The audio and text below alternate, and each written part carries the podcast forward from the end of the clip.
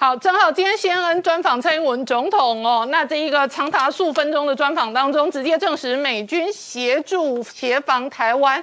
同时哦，蔡英文总统提出了一个疑问，他说：“难道全世界都要听习近平的，听中国的？”没有错，蔡英文总统这次专访 CNN 其实我看了，我觉得整场其实。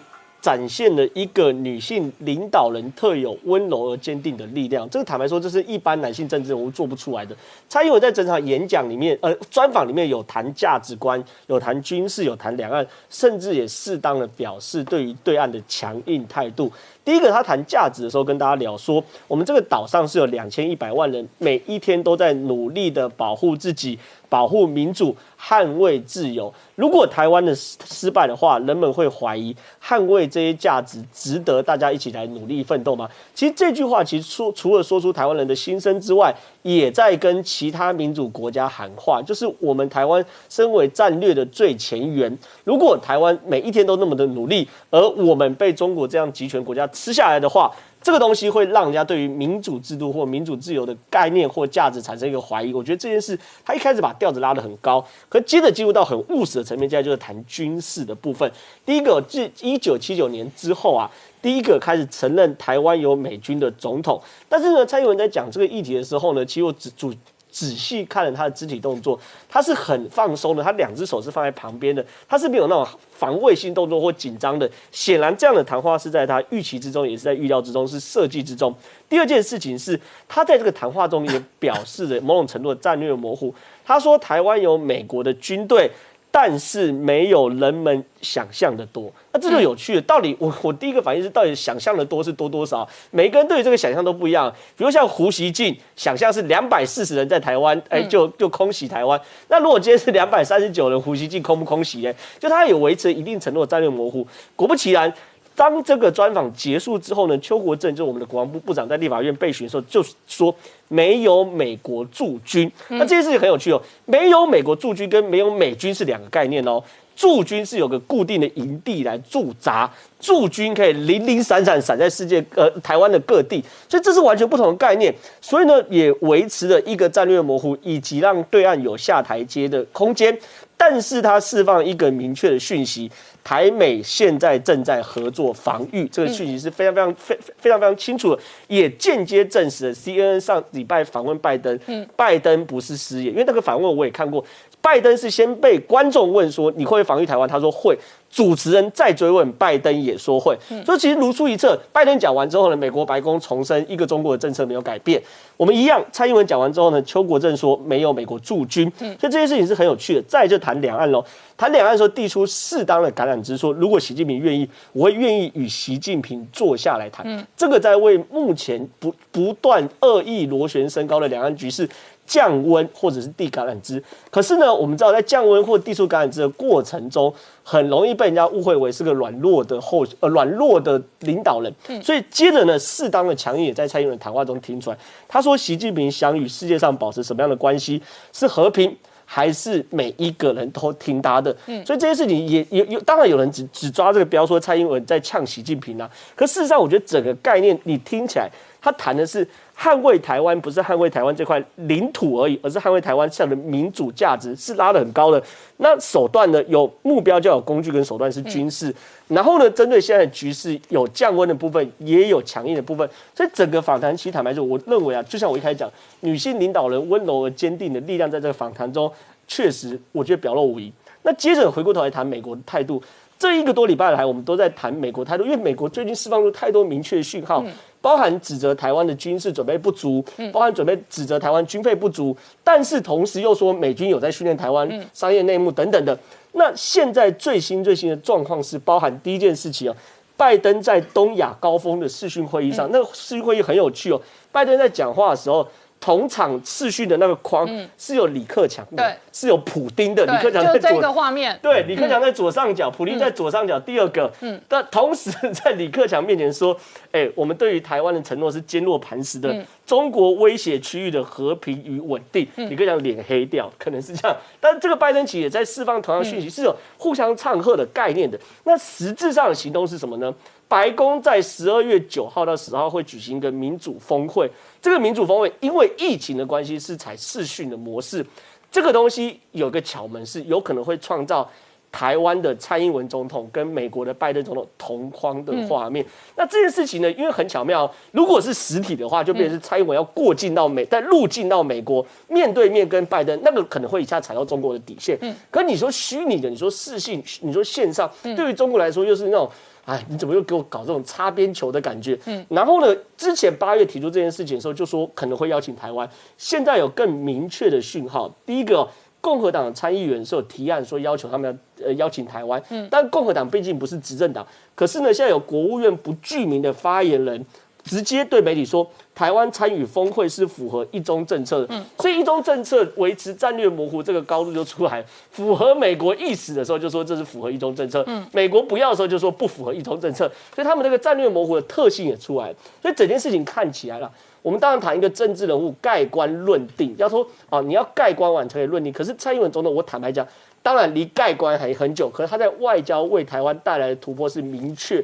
而且可以被证明的。这个蔡英文总统昨天下了军令状，那正好四大公投的直球对决哦，几乎走到讨厌民进党跟讨厌国民党的 PK 对决。那今天的对决真的很精彩哦，因为事实上中二的补选也有可能是两个非常有特色的台妹的对决。没有错，四个不同意，台湾更有利。哎，民进党昨天连口号都已经想好了，为什么？因为民进党输不得压力嘛。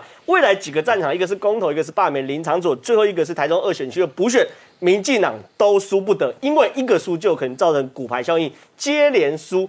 就算这三个输掉的话，更可怕是二零二二年年底，哎，县市首长选举那更是输不得啊！所以这是一个骨牌，一定要挡下来。那四项公投呢？对于民进党来说，为什么还有输不得压力的？第一个是内政上部分嘛，因为内政谈叫做能源问题。能源问题的话，对于民进党来说，如果早交没有过的话，明年就有可能开始会停电。嗯，你在选举年给我停电，民进党还要不要选？那根本不用选了嘛。所以这还包含是对于台积电或是外商或是台商回流台湾的信息，这个能源问题它牵扯面太广太广，所以对民进来说，早教这一定啊三阶要守下来。再就是外交上的问题哦，美猪如果被否决掉的话，怎么跟老美交代？嗯，我们刚刚谈了一大堆，美国人要在台湾帮台湾抛头颅洒热血，就你美猪不吃，连十 ppm 都不不吃，你这美国人怎么接受？哎，你美猪如果没过的话，我们刚刚谈那都是白谈呢。嗯，后面当然是选举问题，就我谈所以他也要有口号啊，他可能要讲美猪先来，美军再来，吃美猪护美军啊之类的嘛，对不对？看怎么弄嘛，反正 就是要有口号。当然好了，美珠跟美军可能切开，但是跟台美的那个 BTA 绝对有关系啦。而且美珠完后面还有福岛食品的问题，这跟我我们台湾要加入 CPTPP 也有关联啦。所以这些事情其实坦白讲，对民进党是绑在一起。那还有选举问题，所以四项公投呢，民进党现在全党总动员呐。那我也觉得说，民进党全党总动员，当然现在很多人是相对悲观，认为这个公投并不好守。但是我的观点是，我觉得现在名气可用，嗯，就说我我我观察到，就是陈柏惟被罢免之后啊，很多民进党支持者是很愤慨，他是希望说可以做些什么事的。像我跟民进党的良心敏凤姐上节目的时候，我就感受到他对于恨铁不成钢民进党这种感觉。等下他讲话的时候，他会他恨铁恨谁啊？他觉得不够强硬。我先把 好了，这部分是这样。好，那公投讲完之后，台中二选区这精彩了。嗯，第一个涉及到呃泛绿阵营，不是民进党，就是泛绿阵营是包含民进党、激进党，还有一些小党的协商。嗯，泛绿阵营的人选。跟严家的人选，这也不是国民党人选哦，所以说这很有趣。那这边呢，目前民进党这边大概已经确定跟小党协商完，包含基进党谈完之后呢，大概就是林静怡啊。那他有很多因素，第一个本来大家点名的陈世凯新潮流在那边也有经营，可能他意意愿不是很高。嗯。第二个郑国会的张家安哦，本来坦白讲，他在那边也是呃也也有经营，也是选区，可他有个硬伤，就是说全国知名度不够了。这种台中二选区的选举哦，一定是全国性的热战，你怎么可能挑一个就说从头让大家来认识？这比较辛苦，所以林静怡这是相对合理的。所以民进党可能推林静怡嘛？昨天事实上七大总统府之政联名一起推嘛？对，其实昨天我觉得应该是早就已经确定是林静怡，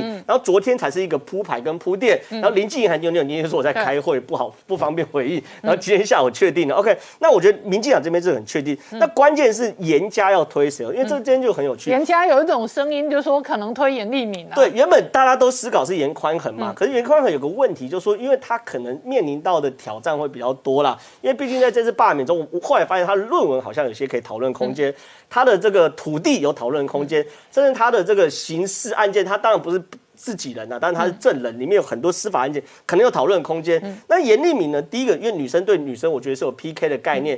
第二件事情是严立敏，当然了，就是爸爸。带儿子出去见见世面是可能的，带女儿见见世面大概是比较少，所以严立敏相对是一个比较 OK 选项。可是选择严立敏也会有一些涉及到台中政治板块的变变动，因为严立敏不是光棍议员，他是副议长。那严立敏如果选上，那变副议长这边重缺。那副议长这边重缺，那又有派系的角力的问题。那当然有一个人说，有一种说法是说，严立敏选上后，严宽汉去选议员，然后争取议长席次。坦白说，我觉得这是最不可能，因为呃。海线姓严，但台中不姓严。嗯，你没有道理说这边台中的议长是严家，然后立委也是严家。坦白讲，我不认为。红派可以这样接受，或者整个台中政坛可以这样接受，所以说当严立敏出去的时候，他们等于是注定要拿一个副议长换立委，那这个生意到底划不划算？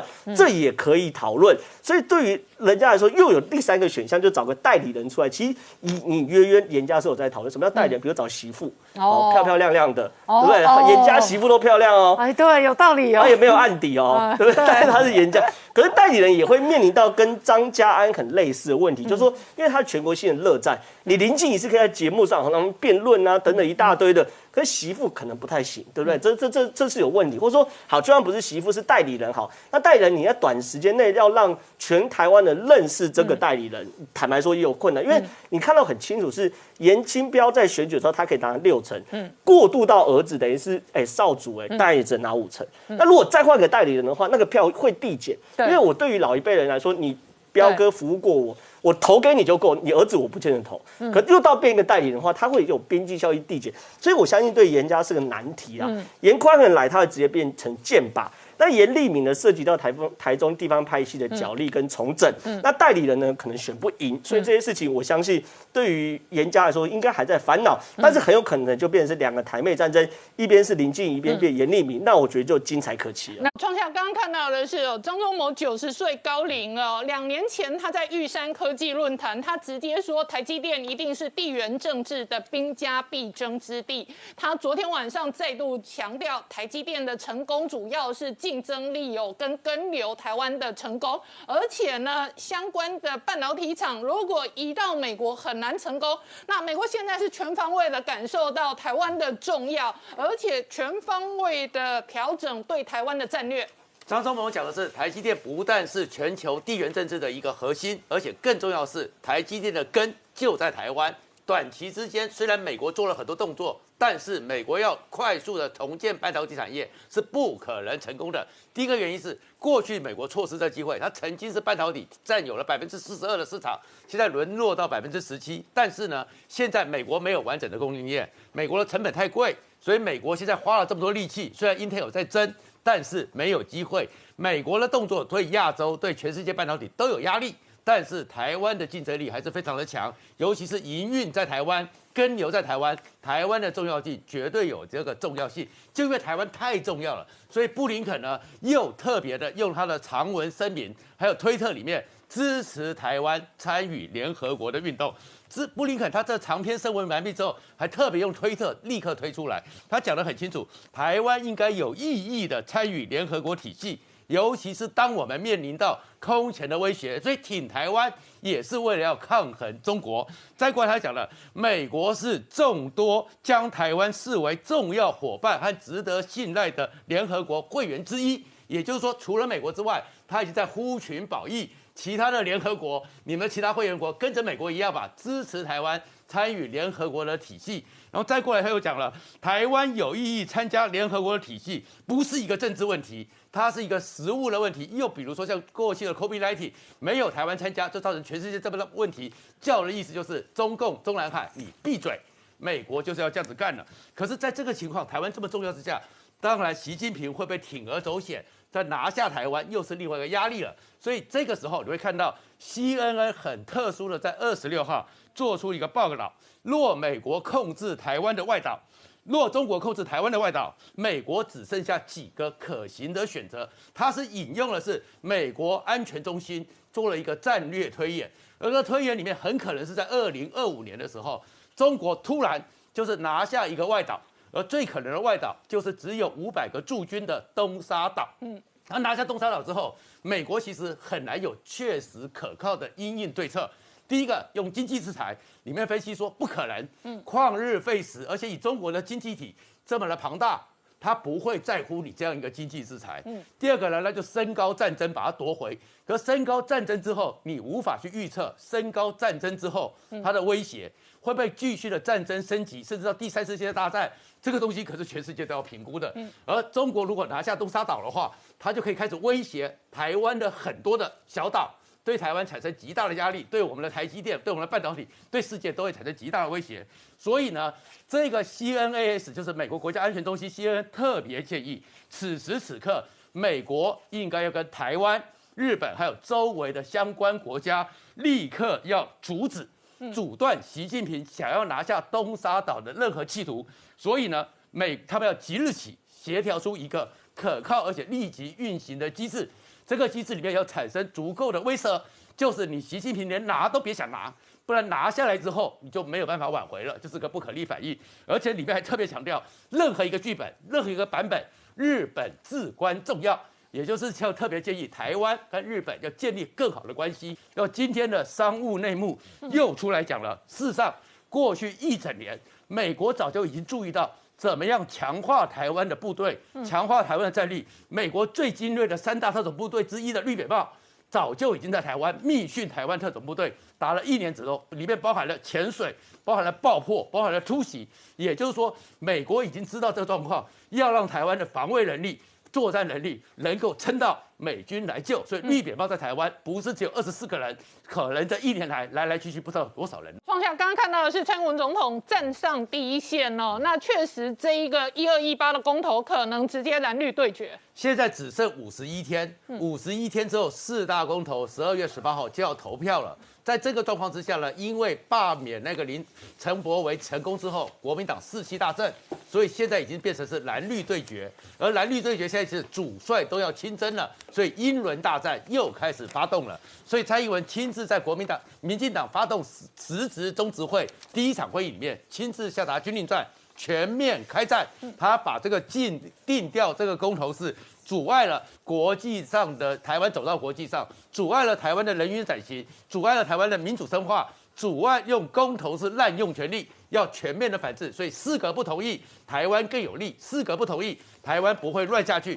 而这个全面开战之下，所有的党公职都要全面动员。而蔡英文、赖清德、苏贞昌还有郑文灿四大天王。在这个礼拜六第一场，他们就到桃园去，在桃园要发起这个一百场全面的说明会，要跟国民党全面的开战。嗯，这个是整个蔡英文就把它当成是一个政权保卫战、内阁保卫战，全面的开战了。而这个时候呢，朱立人呢也立立刻在蔡英文讲话话之后也上火线，嗯，他直接的对呛是说四个不同意，台湾真美丽，嗯，所以他是说一定要过。而朱立伦用的方法呢是遍地开花。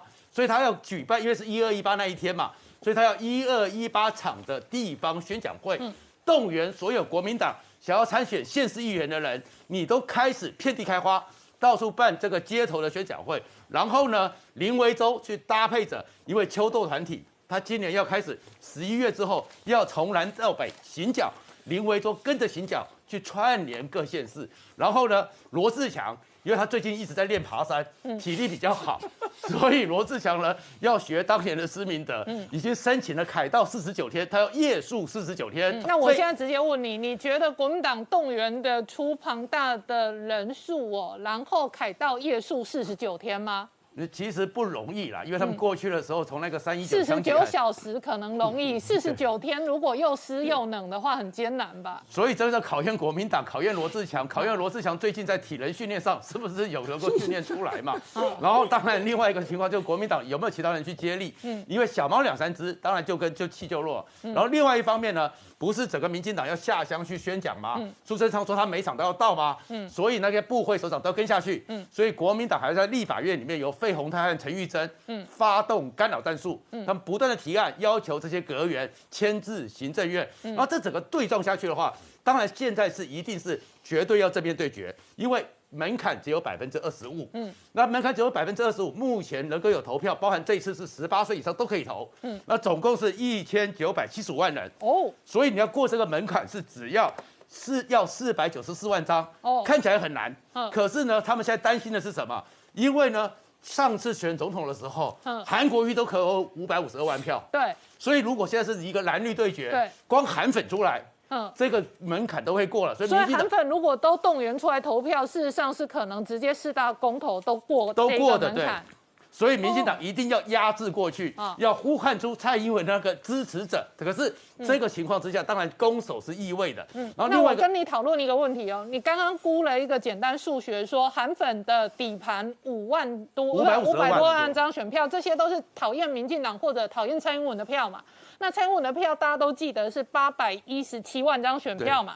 蔡英文今天走到火盛宴第一线，你觉得动员的出多少票？蔡英文是八百一十七万票，嗯可是不要忘了，当时的民进党只有四百八十一万票，嗯，有三百三十六万票是中间选民，嗯。是这边看戏的，所以蔡英文能不能感动这三百三十六万，嗯，里面的一些票源压过五百五十二万，嗯，如果有办法，那当然蔡英文就过关。苏贞昌也过关，嗯，如果没有办法，或他们觉得说，哎，这件事情他们不想卷入，嗯，因为它到底是个公投案，不是个选举案，嗯，能不能动员到八百一十七这么高的投票率，那变成是民进党极大的考验考验了。而面对这个考验之下，民进党现在又面临了一件事情，那现在呢有公投案，对，然后呢二十八号中选会公布了陈柏维被罢免的定案之后，三个月内要补选，嗯，然后呢十一月十八号就是钟小平他们送出去的联署书，嗯嗯，如果过的话，林长佐二十天到六十天内要补选，对。要那个罢免，那所以可能三合一哦，可能公投跟中二补选跟罢免林长佐三合一一起投票。对一起投票之外，就把所有的东西变成是蓝绿总对决。OK，如果这样子的话，也节省社会成本。嗯，可是这里面的压力就更大了。嗯，这压力更大，首当其冲的就是台中的严家了。嗯，因为台中严家就是，如果他发动到蓝绿总对决的时候，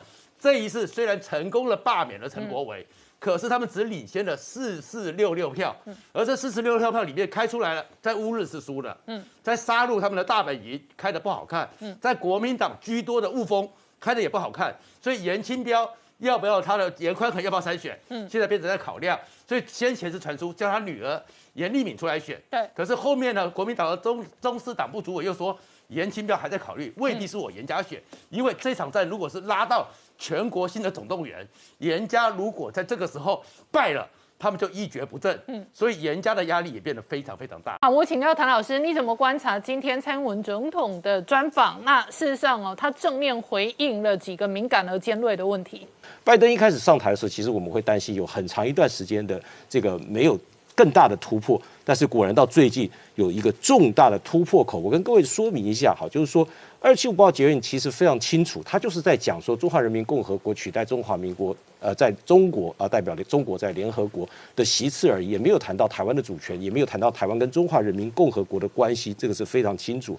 你再往前推，在一九一九五一年的时候，旧金山合约的时候谈到说台湾是日本放弃对台湾的主权，但是也没有提到台湾的主权归属的问题，这个也非常明确。那美国对这两件事情的政策立场都一向是非常清楚，其实是没有改变，只是过去没有大声的讲而已。一九七九年的建交公报里面提到什么？所谓的这个对于中中台湾是中华人民共和国不可分割的一部分，这样的所谓中国的一中一中政策、一中原则，其实美国只是说我认知到了，但是我没有承认，我也没有答应，所以这一一脉一一系一个脉络都非常清晰。那么美国一直都是这个立场，这就是。布林肯在讲的说，这些事情都没有违反一中政策，一中政策完全没有改变，只是啊，只是现在我们把它拿出来说了，大声的说这个事情其实是有意义的。第一个是提升台湾的国际的参与。过去我们说这个国际民航组织、世卫组织，我们就争取每一次每一次要求我们的友邦支持。可是坦白讲哈，美国老大哥开始发言以后，后面那个味道和那个力道就不一样了。今天美国是公开的借由联合国。中国中华人民共和国加入联合国五十周年的当口，公开讲说二七五八号结论不是那个意思，台湾应该去参与。接下去你看这一百九十二个会员国这种各种不同的活动，所谓的联合国的有意义的参与，联合国的系统是指什么呢？除了国际民航组织 ICAO 还有世卫组织以外，国际劳动组织、国际粮食及农业组织、联合国教科文组织、国际海事组织、国际电信组织，乃至于世界银行、该 I IMF 国际货币基金，这些都是所谓的联合国的专家组织。嗯这些都应该要让台湾做有意义的参与。好，那接接下来所谓有一参是什么事情？那我们就要看了。坦白讲，接下去台湾的任务非常艰巨啊。我们其实要真的要做的事情，就是一个一个的扣关。在美国的支持，在整个的联合国法国际法律架构已经非常清楚明确。二七五八号，中国不能够片面说这跟一个中国原则画上等号的时候，我们就要开始一个一个国际组织来开始扣关。这是台湾的国际参与。第二是台湾的主权地位。嗯，呃，这个台湾的主权地位，坦白讲，就我们讲叫做这个。这个联合国的这呃叫二七五八决议文这个事情处理完毕，美国很清楚的讲一中政策没有抵触的时候，因为美国的中国一中政策完全没有在处理到台湾主权的问题嘛，他也没有说台湾是中国的一部分，呃中国的一部分，所以接下来这对于台湾本身的主权地位也会提升。这两件事情配上刚刚一连串到今天早上蔡英文在 C N 的专访，我们可以看得出来台湾地位在明显的提升当中。好，我们稍后回来。那我请教明老师哦，刚刚提及的是美中现在军事方面事实上是针锋相对，可是同时哦，拜登哦在接受先恩的访谈的时候，直接公开的讲说美军会防卫台湾，我们有协议有承诺，这个也引发了政治效应。这是他是八月到现在呢第二次公开讲的话，当然就是他在 G7 的会议上面啦，或者北约的会议上面啦，或者欧盟的会议上面啦。或者四方会谈啊，美日安保什么等等，在会议上面呢，都提过台湾，但是这么明确讲说我们有防卫、有承诺什么等等呢，这话比较重的，这是第二次。嗯，这次是来是上一个礼拜的二十一号的时候呢，拜登在接受那 CNN 的一个参加 CNN 那个活动，CNN 在巴尔的摩呢办了一个市民大会，然后这里面当然谈很多问题，后来就问他说，呃，如果说这个中国大陆打击台湾、进攻台湾。那美军会不会驰援？嗯，这个在台湾不是辩论很多次了吗？说美军到底来还是不来吗？嗯，那么拜登就讲说会，因为我们对这个有承诺，we have commitment to do that。呃，他不是说协议，协议就是我们双方这样做，所谓承诺就是说他或者是单方面承诺，或者跟我们承诺。那总而言之，他说的这句话，那可想而知呢，这种话一说出来之后，一定会引起国际上的轩然大波。嗯，所以。白宫跟国务院的军跳出来讲，他说，美国跟台湾的防卫关系是基于《台湾关系法》，嗯，我们会恪守这个法律的这个承诺，然后继续继续支持台湾的自我防卫，嗯，支持台湾自我防卫，不是跳起来防卫台湾，这个话是不太一样的，嗯，好了，然后他就说反对任何片面改变现状的行为，嗯，这话已经讲了很多年了。然后呢，又加一句话说，总统并没有宣布任何的政策改变，美国的政策没有改变，连在这个远东出来开会的这个奥斯汀呢，都出来讲说，美国遵守一个中国的政策，但这个并不妨碍美国对台湾呢提供援助，包括这个呃威力强大的武器什么等等，啊，可想而知，北京当然非常不高兴，所以外交部呢就跳出来就批驳。然后就明白成说，美方对于台湾问题应该谨言慎行。那中共的这个恼火呢，我们是可想而知的。那么这个事情在美国里面引起了轩然大波，所以几个主要的媒体呢都跳出来解释说到底怎么回事。我们现在看到《华尔街日报》出来讲了，然后这个《华盛顿邮报》出来讲了，然后《纽约时报》出来讲了，嗯，他们的解读呢不太一样，基本上是两，大概是两到三个版本。第一个版本是口误版，嗯，呃，谁说他口误呢？华尔街日报说他口误，华盛顿邮报说他口误。华尔街日报是这样讲的：华尔街日报说，你看，呃，他一讲完之后呢，白宫就立刻讲话，然后把他那个话又等于收回来了，嗯，所以表示说呢，这个美国对台湾这两个也好呢，都仍然是战略模糊，那没有根本的改变。嗯，华尔街讲到这里，他说。如果有什么混乱的话，那就是拜登个人战略混乱。嗯，啊，这个东西其实并不奇怪，因为各位在画面上可以看到，拜登讲的话前后突然有一段时间就保持一个很怪的姿势。对，而且他停顿了好几秒。记者帮他算了十九秒。是 十九秒，这是一个很长的一个一个时间。所以他到底是宕机还是这十九秒故意讲这个话？哎，所以所以这就是大家在揣摩了。好，这第一个，《华尔街日报》说他口误。华盛顿邮报基本也认为他是失言。他说：“呃，他只是讲错话了。他台湾的问题高度敏感，我们都晓得了。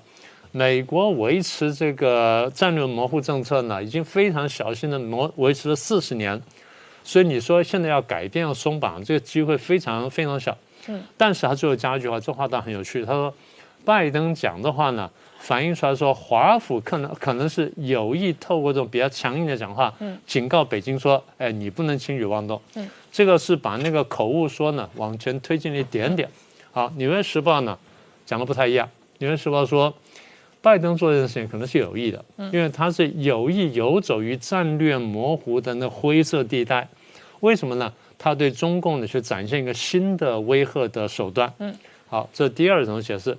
第三种解释更彻底，就美国真的改变立场了。嗯，美国真的从战略模糊转向战略清晰。嗯，好，那我们就要谈这个问题了。其实过去我们节目上已经谈过战略模糊跟战略清晰，但因为事情到这里呢，我们再来说一遍。什么叫战略清晰呢？就是中共中共来打台湾的时候，美国一定来帮忙，或一定不来帮忙，就讲得很清楚，这叫清晰。战略模糊就是中共要打台湾的时候，美国来或不来我不讲，嗯，到时候再说，这叫战略模糊。这个模糊请各位想清楚啊，不是只对中共模糊，它同时对大陆跟台湾都模糊。嗯，我们把叫做双重模糊跟双重贺阻。什么叫双重模糊呢？我对中共也模糊，对台湾也模糊。嗯，为什么这样子？因为我要双重贺阻，一方面我要贺阻中共，让你猜不猜不到，就是到时候我美军究竟出手还是不出手。嗯，因为你不确定我出手不出手，你就不太敢出手。我喝阻你，让你不敢出手。嗯，那为什么要喝阻台湾呢？怕台湾给他惹麻烦。这个台湾跟美国之间虽然没有同盟，但是我们常讲说，小国跟大国同盟的时候。小国怕大国出卖他，嗯，大国怕小国拖他下水，嗯嗯，他很怕台湾有一天呢，突然想通了，把美国拖下水，跑你去跟中共打仗，然后我来干什么？不管我是独立也好，反攻大陆也好，反正你帮我打仗，我要做这事儿，嗯，所以说来说去，最核心的原因就是。美国这么多年搞战略模糊，就是他不愿意卷入对中共的战争，嗯，因为毕竟呢是个很大的国家，现在又有核子武器，所以他暂时呢不会认真想这件事情。明老师刚刚提及哦，在美国战略模糊跟战略清晰两派的意见事实上是不大一样的，但是哦，过去多年的战略模糊如果有用的话，为什么现在会清晰化？我们说为什么战略模糊有效呢？简单说就是它真的达到了核主目的。第一呢，真正是阻止了中共认真的要打台湾；第二呢，也吓阻台湾呢，不让台湾独立，不挑起战争。嗯，所以对美国来看，或者世界各国来看呢，美国的战略模糊是有用的。那最近大家也注意到，说美国连番这样讲话，八月份布希自己讲一次，然后中间到各个地方开会都讲一遍，然后现在在这方被问到，他又再讲一遍，讲的这个非常清楚。它看起来为什么变得比较清晰？嗯，简单说就是中共这段时间以来呢，尤其这一两年来呢，对台湾的军事威胁越来越大，动作频繁，然后全世界都说台湾是一个最危险的地方，包括刚前面讲说脱口秀都拿台湾来当题目来讲。那么也就是说，美国非常担心，如果我在这里放出讯号不够明确，然后让你觉得我软弱的话，那你会误判我保卫台湾的决心。一旦你产生误判的时候呢，你可能出手打，那最后逼得我真的要出手要对付你，那我是不愿意做这件事情的。好，那么美国为什么判断中共误判呢？我们过去也讲说中共对美国现有误判。嗯，那最近有一个很好的例子，十月十九号，中共的新华社发一篇特稿，请各位注意是特稿，标题叫做“失败、失灵、失色的美国霸权”。嗯，简单说，美国三失。他举了什么例子？他说啊，两千零八年的时候，金融危机爆发，然后美国借了发量发行大量的美元，然后把债务转嫁出去了。然后再来就是新冠肺炎，就我们说的武汉肺炎爆发之后，美国呢进退失据，然后甩锅他国，所以呢这个显示说它已经衰弱了。然后他特别强调这个肺炎这件事情。他说肺炎你看看，到现在为止，到十月的时候为止，美国确诊人数超过四千四百万。死亡超过七十二万，都是世界的首位。然后，美国死于新冠肺炎的这人数呢，超过一九一八年大流感的人数。同同时呢，他看见在疫情爆发期间，他看见几件事情：第一，美国的联邦政府跟地方政府呢不能协调，所以抗疫不利；第二，社会上呢出现各种各样的言论，反科学言论，然后呢不愿打疫苗什么等等。第三呢，看见呢政党跟政客呢互相冲突，然后利用这议题呢去争夺利益，所以这些事情显示出，美国政治社会出现失灵的现象。嗯，然后之前呢，他又举个例子，他说：“你看美国选举，我们上不是谈到了吗？总统大选呢酿出风波，然后呢，国会山庄这个一月六号的这个骚动什么等等，这都说美国成为失败国家。他还不是自己讲，他拿大西洋别看的话来讲这话，说失败的国家。”他说完这个之后，还说还不只是这些啊，美国的外交呢出现很多问题，用民主的名义去推动全球的这个变化跟事端，就加剧了全球民主危机啊。他这样讲的，啊，使得美国的权力呢失去了光环，失去合法性。最后一点，他说，你看看，美国在阿富汗用了二十年的时间，花的花费呢超过两万亿美元，然后死伤惨重，最后呢必须仓皇离开，这就最好的例证。这就是我们讲的，我们说阿富汗事件一出来，我们说中共会小看美国，然后这个武武汉肺炎出来之后，美国乱成一团，我们说中共会小看美国，这事情一而再再而三印证了我们说的中共会误判美国。所以当中共这样误判的时候，美国不是没有警觉，所以美国那时候我们就说，美国要发出比较强力的讯号去反驳这种误判论。我或者用言语，或者用行动，甚至两个加起来，告诉你说：“你不要误判，我是真正有有意志的。”简单说，美国要表现出它保卫台湾的意志，保卫台湾意志，就才能够遏阻中共的误判。好，那现在重点是拜登的这种护台论，中共怎么解读？嗯，刚刚我们讲了，官方一定跳出来批驳说你们要谨言慎行什么的，但是请各位注意啊。中共在思考这些问题的时候，他一定是往坏的方面去想，嗯，他不会往好的方面想。他会这样想的：，他拜登不是失言，他也没有改变立场，他基调还是战略模糊，这没有改变。但是呢，如果我们打台湾的话，他有可能会出兵，所以我们得这样这样认真这样去想。所以中共会做这种准备。那我们刚刚不是说了吗？八月十九号的时候呢，他这个拜登在 ABC 这个被访问的时候。